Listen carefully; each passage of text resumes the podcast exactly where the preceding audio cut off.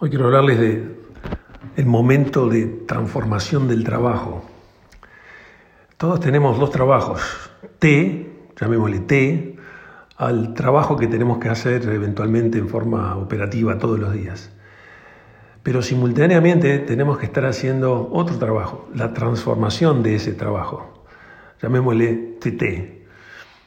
Todos tenemos dos trabajos, lo que tenemos que hacer y cómo vamos a cambiar esto para hacerlo mejor, más rápido o más barato.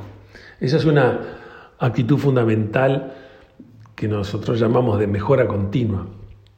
Y eh, en este caso, el, proceso que nos ha llevado todo el COVID, salvando todas las desgracias que la pandemia trajo a la humanidad, el COVID-19 nos lleva o nos llevó ya a romper paradigmas, a cuestionar creencias, y en ese sentido, horrible lo que voy a decir, pero bienvenido, porque es un momento para transformar el trabajo, es un momento para ese TT, para romper la forma como lo hacíamos y crear nuevos modelos, nuevos métodos.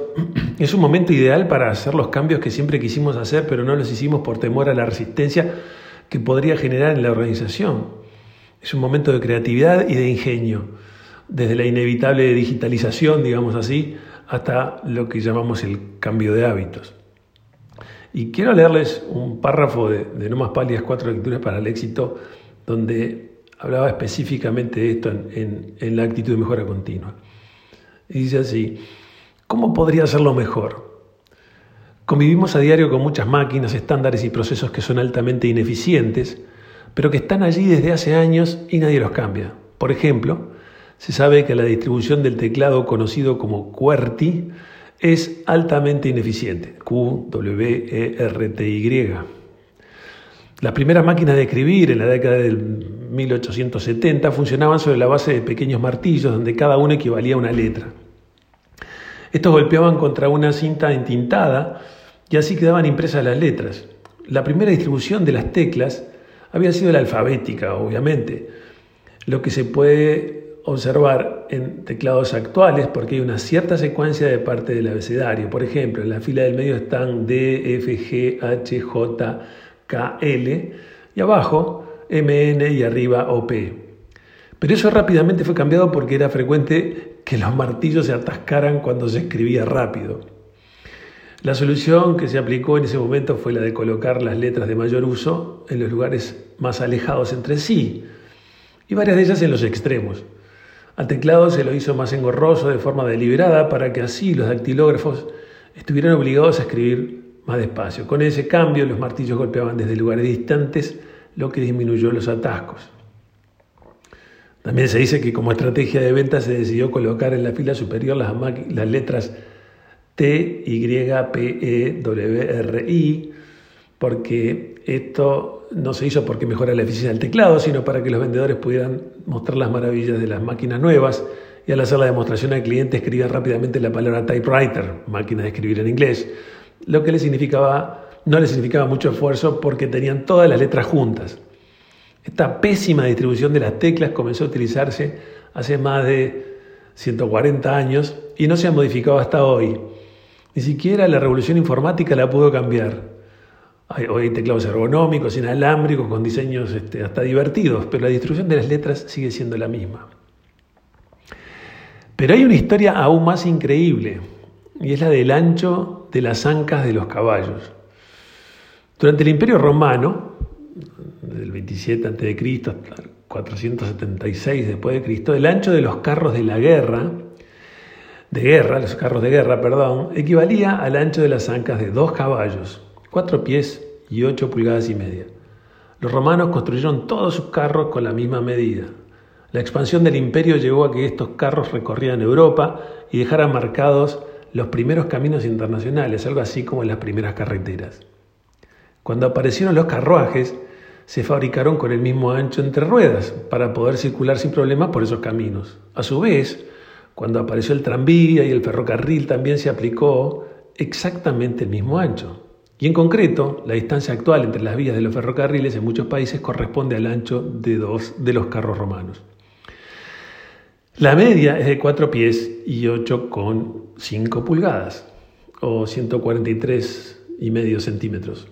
o el ancho de las ancas de dos caballos y fue definida hace unos 2000 años.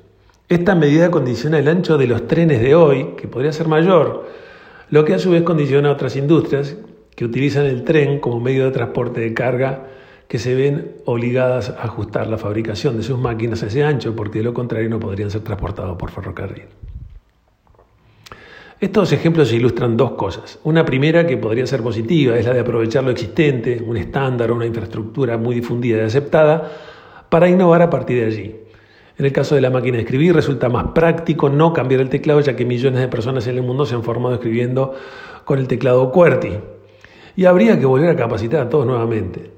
En el caso del ferrocarril la idea es aprovechar la enorme infraestructura existente cuando la novedad es compatible con lo existente sea la habilidad mecanográfica o inversiones basadas en activos, basadas en activos fijos, mayor es la probabilidad de su aceptación y más rápida su difusión. Pero hay una segunda lectura de estos ejemplos y la incapacidad de cuestionar. Hay muchas cosas establecidas, digamos así, muy difundidas y que por mucho tiempo se creyó que eran imposibles de cambiar, que fueron cambiadas. Por ejemplo, las cajas de los bancos por cajeros automáticos y que están siendo cambiadas ahora. Por ejemplo, el proceso de pasaje de la televisión analógica, digital este, y muchas otras. Hay muchas cosas que se hicieron siempre así, que ya son obsoletas y que es necesario cuestionarlas y cambiarlas. Lamentablemente nos encontramos todos los días con organizaciones y países con esa incapacidad de cuestionar lo que se hizo, lo que impide reformular, transformar y lograr nuevos niveles de excelencia.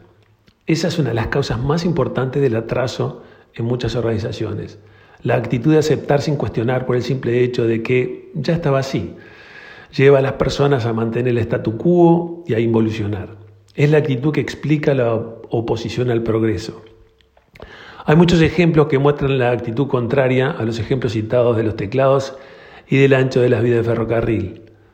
Por ejemplo, la persona que cuestionó lo que todos consideraron imposible de cambiar. A fines de la década del 80, se decía que en Estados Unidos era imposible desarrollar un negocio a gran escala de cafeterías de calidad porque los estadounidenses tomaban café muy liviano, al que muchos despectivamente lo llamaban jugo de paraguas. La cafetería de estilo europeo era, según la opinión predominante, solo un gusto de minorías. A comienzos de los 90, Howard Schultz inició la expansión de Starbucks, que existía desde hacía más de 15 años en Seattle, y demostró que los estadounidenses preferían un buen café a un mal café. Hoy existen aproximadamente 10.000 cafeterías Starbucks en Estados Unidos en las que se puede beber un café expreso o la variedad que se desee. Y hoy en día hay muchas otras tiendas de café con café bastante mejor que Starbucks. Esa actitud de no cuestionar, de aceptar como inamovibles ciertas creencias o prácticas es muy común y muy negativa.